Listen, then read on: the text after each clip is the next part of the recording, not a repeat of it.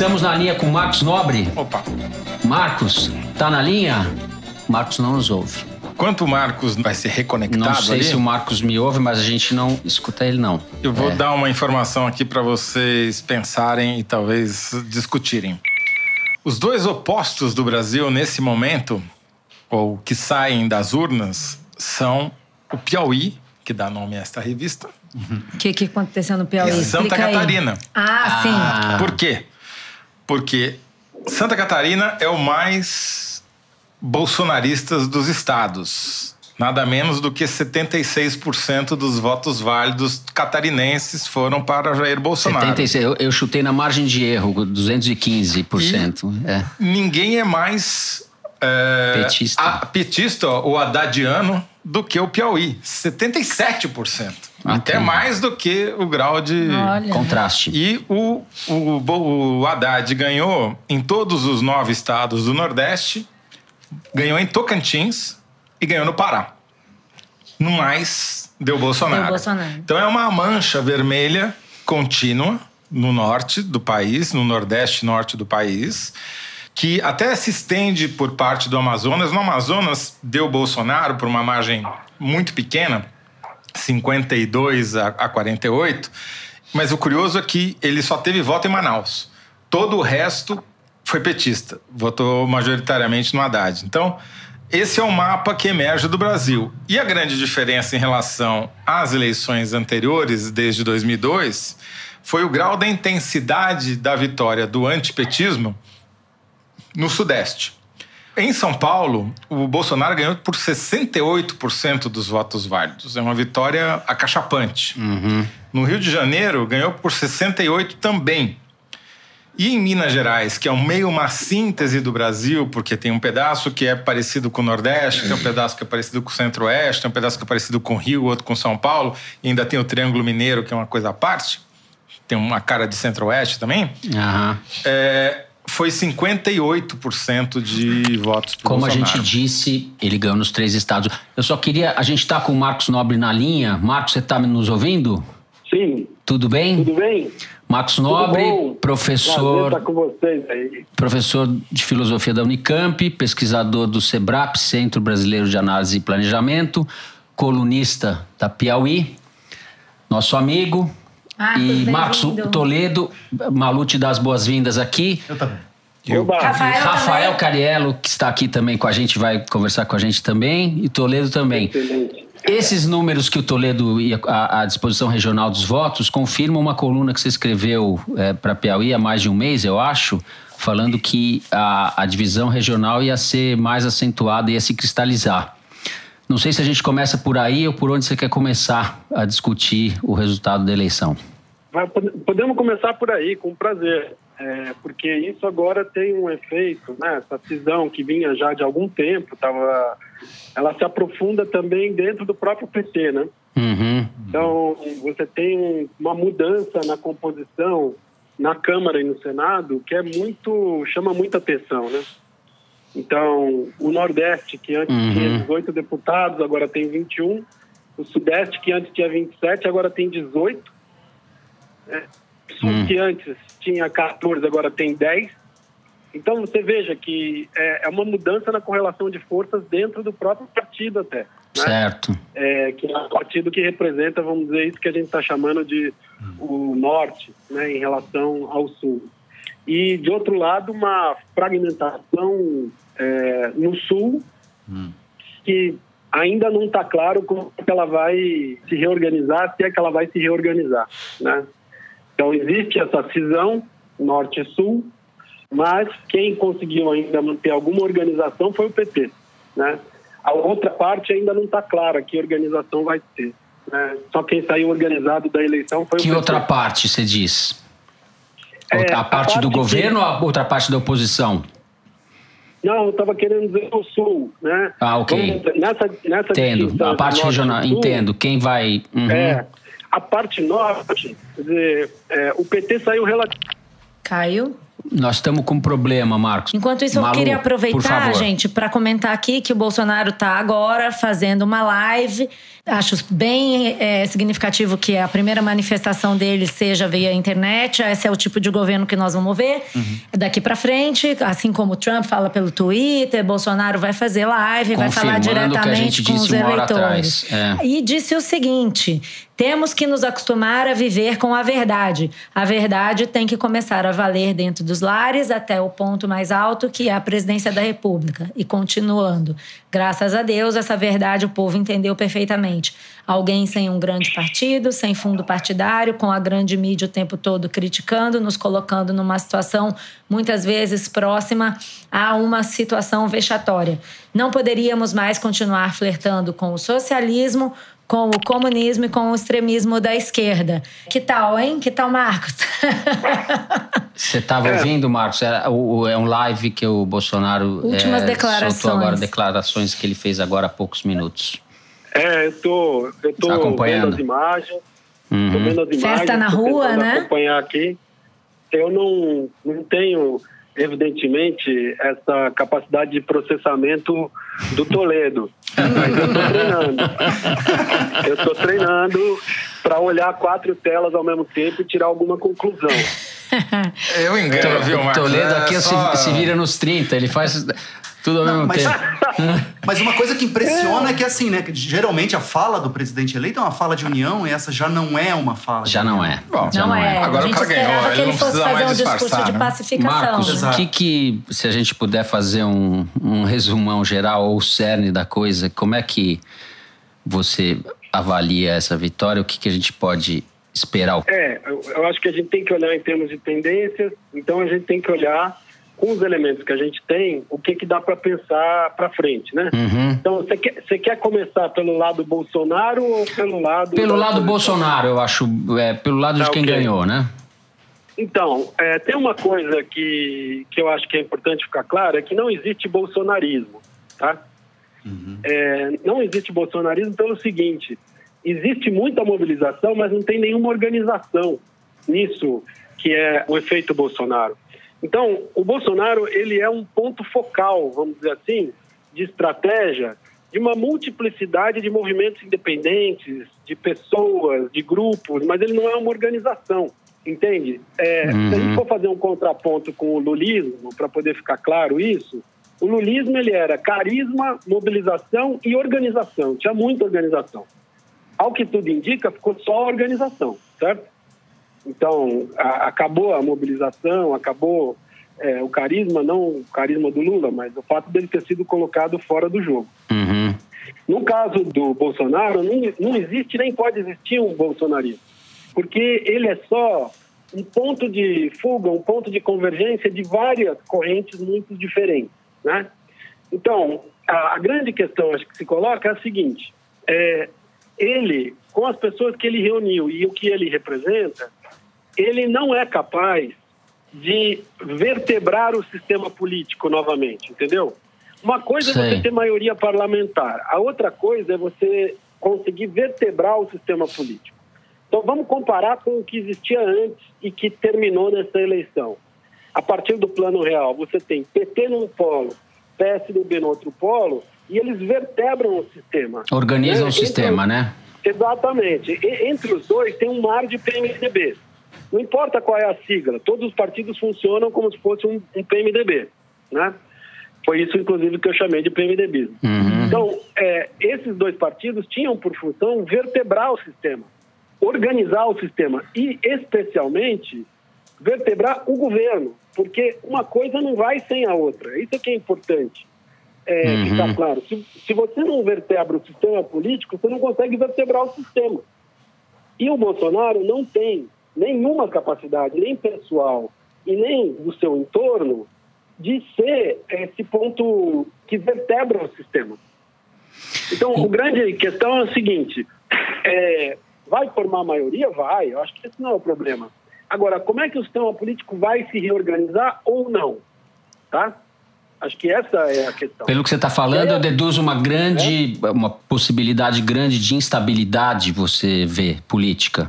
Assim, E a presença dos militares, o vice sendo o, o general Mourão, e vai ter uma presença bastante acentuada de militares dentro do governo, não só no primeiro escalão, porque eles não têm quadros também. Tem essa questão, a burocracia é grande, é complexa, etc. E, e a turma do Bolsonaro é uma turma, primeiro, pequena, desorganizada, como você falou, ela alta, alta capacidade de mobilizar e pouquíssima de organizar. Né? Então a É, gente tem também uma volta, uma presença dos militares que a gente não sabe exatamente como é que vai ser na prática. Bom, Mas é, é mais um elemento de- de desestabilização, não? Sim, vamos, eh, vamos examinar exatamente esse ponto. É, ele não tendo capacidade nem equipe para vertebrar o sistema, ele vai ter que entregar o governo para alguém, certo? Ele tem que entregar o governo para alguém. Que É, pode ser o Paulo lembrar- Guedes ou o Onyx Lorenzoni, né? Ou o General Heleno. Cada um é uma coisa, né, Marcos? Exatamente, Malu. Só que é o seguinte: a gente tem uma lei da política, que é uma lei informal. Mas é assim: é, depois de três meses, fecha o círculo do poder, certo? 100 dias, né? É, quando dá três meses de governo, Uhum. quem está dentro está dentro, quem está fora está fora. Uhum. Isso depois pode ser refeito caso tenha uma crise. Entendi. Mas você tem isso. Então a gente vai conseguir saber só lá para abril como é que fechou esse círculo. Podemos tirar férias até lá então, Marcos? Não, Não, vai ser freio. é- É aí que a gente vai entender, né? Como é que a coisa vai se dar, né? Exatamente, porque se você não acompanhar o dia a dia como vocês acompanham profissionalmente, você não vai entender quem ficou dentro e quem ficou fora. Uhum. É, e, e isso daí é muito importante. Agora, olhando inicialmente, você diz, olha, ele, nós temos que entender que o Bolsonaro, é, ele não é apenas um conservador, né? Como disse o Celso, ele é um campeão do conservadorismo. Então, esse campeão do conservadorismo se considera como um revolucionário do conservadorismo. Certo. Então, é, veja, isso significa que ele vai ter que, é, de alguma maneira, não entregar o seu governo para o centrão, por exemplo. Tá? É, Mas isso que ele vai era- ter que ver se ele pode fazer isso, né? Se vai ter vai condições políticas de se segurar sem o centrão, né? Vamos pegar o destino do Collor, né? O Collor começou dizendo quem governa sou eu.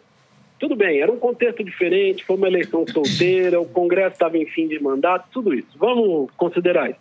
Mas o Collor, ele falou, não vou entregar meu governo para ninguém. Quando ele entra em crise, ele entrega o governo para o PFL.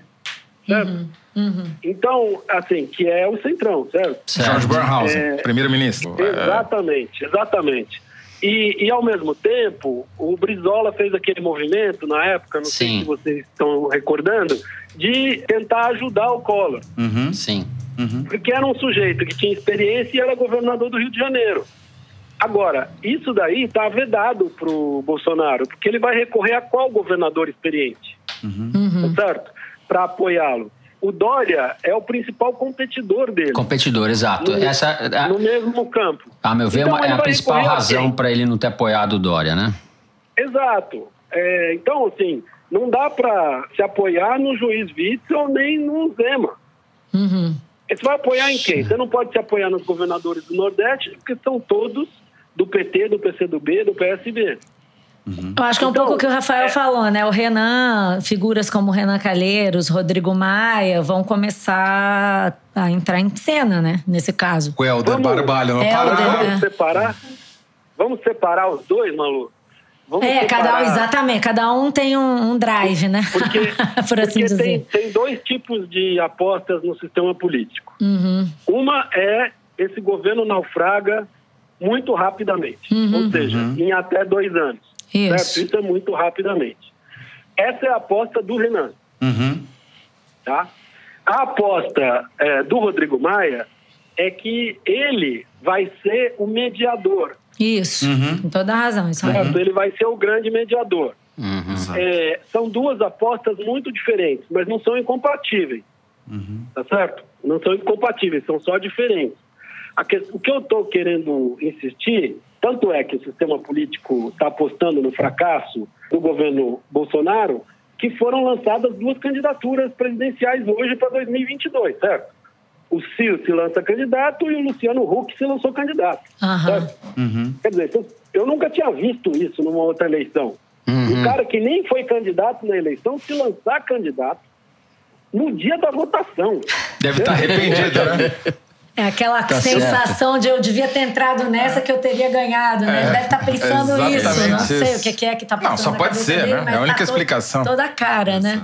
Malu, posso te dizer? Diga. É, todo mundo está feliz de não ter entrado e não ter ganho. Porque a situação fiscal é catastrófica. Uhum. A economia mundial, aí o Rafael vê aí o que que, o que, que ele acha, mas a economia mundial, segundo as pessoas estão pensando, está dando uma embicada para baixo. Tem É, a ouvido gente, isso a gente também, comentou isso viu? agora há pouco, É. exatamente. É, tá, tá meio então, feio, assim, é. Você tem um contexto em que você tem crise fiscal da União, você tem uma crise fiscal dos estados, que, na verdade, a gente nem sabe a extensão dessa catástrofe, Uhum. né? E você tem um, um sistema político em frangalhos. E assim, você pode governar sem reorganizar o sistema político, mas isso significa que você é, faz um governo de crise permanente, que é o que nós vamos ter. Uhum. É, muito provavelmente. tá Uhum. certo? Então, vamos dizer, as pessoas do sistema político que estão apostando nisso podem estar completamente erradas. Tá certo? Elas podem estar erradas e pode tudo funcionar. É o É, famoso em termos- vai que dá certo, né? Posso jogar um grão de sal aqui nesse Vamos raciocínio? fazer, Marcos. A gente vai. também lá. não, não quero tomar muito seu tempo. A gente também está aqui com, com o prazo contado. O, o Toledo faz a última pergunta para o Marcos, então. É só uma provocação, na verdade, Marcos, que sabe que eu adoro fazer com provocações com você. É, Vamos Que supor amor. que ele aprove uma pauta de pouca significância fiscal e econômica, mas de grande impacto popular, tipo eh, reduzir maioridade penal, enfim, né? toda essa área de costumes e do punitivismo que foi a grande bandeira da campanha dele. Você acha que pode gerar uma sobrevida, pelo menos da popularidade do Bolsonaro, para um tempo e com isso ganhar um tempo para ele tentar se reorganizar do ponto de vista econômico? Sim e não. A parte do sim, que é muito importante, Uhum. é o seguinte: o Bolsonaro já é tóxico para metade da população brasileira. Isso eu nunca tinha visto acontecer também. Né? Alguém ser eleito presidente e ser tóxico imediatamente. Então tem metade da população que já não quer nem chegar perto desse governo. Então, para isso, ele precisa governar para essa metade que tem essa pauta de costumes, etc. E tal. Então, num certo sentido, ele segura essa base. Ou seja, ele vai mirar em governar para 40% da população, 40% do eleitorado. Ele vai mirar nisso. Agora, o problema é que ele perdeu o primeiro ano para fazer as medidas que precisam ser tomadas Na área econômica, né? fazer a recuperação, exato. E acalmar Aí o acabou. pessoal, né? Exatamente. Mas ele não pode conciliar as acabou, duas então- coisas? ele, não tem que pode escolher o que ele conciliar. vai fazer primeiro. Não, mas ele, ele pode Olha mudar o uma dilema. pauta de comportamento junto com um ajuste econômico. Mas é isso, são coisas difíceis de aprovar. Ao mesmo tempo. Ele vai ter que Aí escolher. o que, que acontece? Se você põe a pauta do costume, você divide. Ah, Se você vai direto só com a pauta econômica, você não consegue fazer a, a pauta dos costumes andar. Uhum. Então, se você colocar duas ao mesmo tempo, pode dar um curto-circuito de tal nível Sim, que você entendi. não consegue aprovar nada. Uhum. Uhum. Então, assim, ele, se ele perder o primeiro ano, os primeiros seis meses, isso daí é, vai ser muito, muito complicado para ele. Conta uma coisa para mim que eu não consegui ouvir. Como é que foi o discurso do Bolsonaro? O discurso da Malu, Eu a vou Malu falar tava- agora. Na live na rede social ele manteve uma coisa: a verdade venceu. É, graças a Deus, essa verdade o povo entendeu. A verdade do- da ética. É, não poderíamos continuar flertando com o socialismo, com o comunismo, com o extremismo. Esse foi o discurso da live, mas o discurso na TV aberta já foi bem diferente. O Estado Claro, democrático de direito tem como um de seus pilares o direito de propriedade, emprego, renda, equilíbrio fiscal é o nosso compromisso, o déficit público primário precisa ser eliminado o mais rápido possível. Jovem, a palavra do fundo do meu coração, vocês têm vivido o período de incerteza e estagnação econômica. Ele entendeu, Marcos. Alguém já contou isso para ele, que ele vai ter que escolher. Essa parte aí foi e da ele Paulo deve ter Guedes. escolhido É. econo- Não, ele sabe que ele Essa tem que fazer. Paulo, Paulo Ele tem que escolher Guedes. isso aí. Ah, ele, não, ele tem que escolher isso Escolher isso aí, daí. tá ok? É, tá ok. Pelas pesquisas do Ibope e do Datafolha de véspera, que, a julgar pela taxa, acertaram, porque deu exatamente o percentual que elas previram que ia dar, Sim, sim, exato. ele é o primeiro presidente brasileiro eleito pelos evangélicos. Por quê? Os católicos racharam no meio, literalmente 50-50. Os ateus foram pro lado do Haddad, mas obviamente isso não tem relevância estatística. E Uhum. a vantagem numérica dele veio basicamente dos evangélicos. Ou seja, E, e- Toledo, a gente pode dizer evangélico homem, né? Sim, mas não só, porque as mulheres que ele teve eram evangélicas. Então, é, Ah, tá. entendeu? Então, eu acho que tem um teor aí que é um público que ele vai precisar prestar satisfação, porque os caras que elegeram ele, ele não pode deixar na mão, né? Ele vai ter que. Não pode. Você tem toda a razão. Não, o problema dele todo é esse. O Haddad agora vai falar, né? Haddad tá falando- Tá, Haddad tá com Boulos, tá Manuela. O que tá me chamando a atenção é o Lindbergh no fundo. Porque a, a disputa tá ali também. Sim. É, veja, o fundamental da história do PT é se o Haddad vai ou não virar presidente ano que vem. Ah, presidente do PT. Ano ah, que tá, vem, tá, é, tá. em junho. Entendi. Em Não, junho claro. elege. Se reproduzir a Gleisi, ou se for o Jacques Wagner, ou se for Lindbergh, o Lindbergh vai entrar nessa disputa. Entendeu? É, se Mas- o Haddad não virar presidente do PT, isso significa que o PT simplesmente usou o Haddad e está jogando fora. É bem capaz, né? Pode acontecer Ah, isso. é. Não sei se Não, vai. e é muito significativo isso, porque a disputa pela presidência do PT vai definir o destino do, do PT, mas não só do PT, como da oposição. Sim, Porque isso, a mas- informação que eu tive hoje sobre o Ciro Gomes é exatamente o que a Malu falou. Uhum. Confirma tudo. Então, você tem uma desorganização do lado do Bolsonaro, uma desorganização na centro-direita, e você tem uma desorganização na centro-esquerda. Certo. Então você tem uma desorganização geral. Vai ter disputa nos dois campos. É. Do lado do governo Bolsonaro, nós vamos ter que ver quem é que vai liderar esse governo. Né? Que força vai conseguir se impor. Uhum. Ou que, quem, que, quem que vai conseguir se impor, tá certo?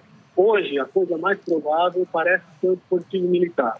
Porque o dispositivo militar tem um projeto de país, tem diagnóstico das várias áreas, então ele é capaz de, de coordenar minimamente um governo, certo? Então, é, seria o mais lógico. É, E você acha que ele se compatibiliza com a agenda do Paulo Guedes? Não, então, vão acontecer dois choques fundamentais. Primeiro, desse dispositivo militar com o Paulo Guedes, com a lógica econômica, e, em segundo lugar, com o Congresso. Eu posso fazer uma observação rápida? O general Mourão é tido por muitos economistas liberais como alguém que eles consideram razoável e o general Mourão parece se aproximar. A coisa talvez seja um pouquinho mais complexa. O general Mourão, uma parte dos militares, são tão liberais quanto o Paulo Guedes. Sim, o general Mourão Então- fala essas coisas. Que É. quer General Mourão privati- não é exatamente o sujeito razoável. A questão é se Mas qual o parte poder não, do, acabar com o do 13º general Mourão. Mas ele não é um nacional desenvolvimentista à Ele moda é antiga, ele não é um Geisel, exatamente. Rafael, concordo contigo inteiramente. Não tem unidade nesse dispositivo militar. Sim. Mas o que existe é um centro de organização, que Então. se chama General Augusto Heleno. Perfeito. certo? Que de liberal Então, nós- não tem nada, né? que de Não- liberal não tem nada. Uhum. Então, nós temos que olhar o general Heleno, se esse dispositivo militar conseguir realmente ser o ponto de organização desse futuro governo. Perfeito. Tá? General Vai Heleno, Marcos, choque. só para fazer um, um adendo, o general Heleno, que poucos dias antes da eleição divulgou um vídeo no qual ele falava ali para o entorno do Bolsonaro, dizendo que, para alguns militares, alguns generais, que ele não ia participar do debate, não só por razões de saúde, mas porque tinha um atentado, tinha uma ameaça terrorista, ele chamou de terrorista, o Bolsonaro estava correndo risco de vida. Esse é o general que vai assumir a defesa. E Que foi um ele- general que foi inventado no governo Lula na missão e do que Haiti em não 2010. falou de onde vinha o atentado, quem que estaria organizando, etc. Então ele pôs Sim. isso, está na internet, que me chamou muita atenção. Isso, é muito sintomático mesmo. Agora, essa coisa de se o Heleno vai ou não para a defesa, eu acho que é alguma coisa que a gente deve aguardar, entende? Mas ele já falou, né, que vai botar o Heleno da defesa, né? Acho que ele Exato. não iria Como- falar se não fosse para se Então, não fosse Mas ele falou gente- no Facebook ou para as mídias tradicionais? Porque cada uma tem um discurso. Não, pelo né? que eu entendi, todas as mídias. Nesse caso, ele foi firme. Veja, esse governo não é um governo capaz de vertebrar o sistema político, ou seja, de organizar o sistema Uhum. político. Agora, ele pode ter a capacidade de atrapalhar a reorganização do sistema político. Pode. Hum. Então, ele pode permanecer nesse estado de colapso até o final, impedir que o sistema político se organize.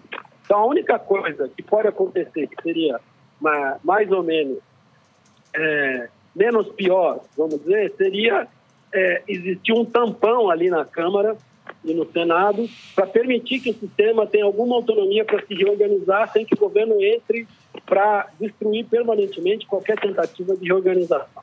Tá? Então, é isso.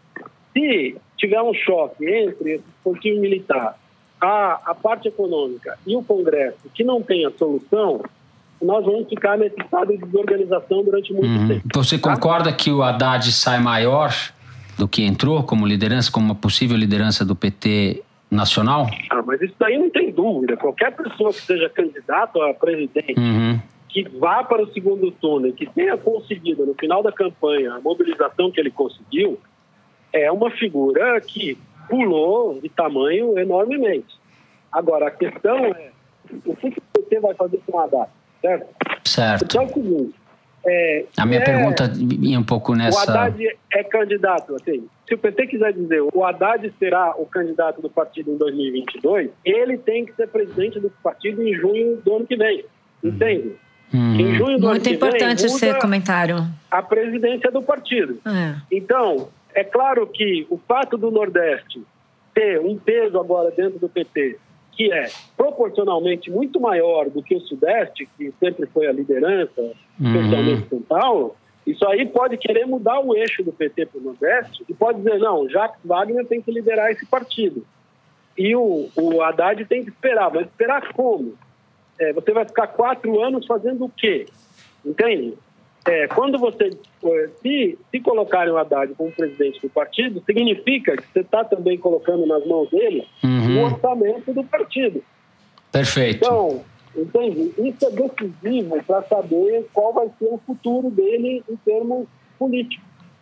Tá certo. então, Vai ter uma briga lá dentro, né? Vai ter uma briga lá dentro e, ao mesmo tempo, uma briga dentro da centro-esquerda. Porque o que o, o Ciro disse dessa vez foi: chega, nunca mais vou Sim. querer fazer composição com o PT. A Marina tentou sair da órbita do PT, também não deu certo. Né? O Ciro agora diz: não, mas dessa vez o lulismo acabou mesmo. E, nesse caso, tem que ter uma força que se contraponha ao PT. E eu vou fazer isso. Isso daí eu acho que é aquele segredo que ele fez de razões que eu não posso revelar agora. Tá certo. Maravilha. É isso mesmo. É, é exatamente isso. É você tentar fazer uma coisa de centro-esquerda e dizer vai ter um polo alternativo ao PT para disputar esse campo. Uhum. Assim, é, e, e a fala É da isso. Cátia Abreu é, é muito clara. Muito, Pra muito. dizer, A culpa, É. a culpa da derrota é do PT. Precisa ter uma organização alternativa. Então, vai ter uma guerra dentro do PT e uma guerra do PT com as outras forças do campo de centro-esquerda para ver quem vai ter hegemonia. Isso Então, aí. ó, Tá a, vantagem do, a vantagem do governo Bolsonaro é essa.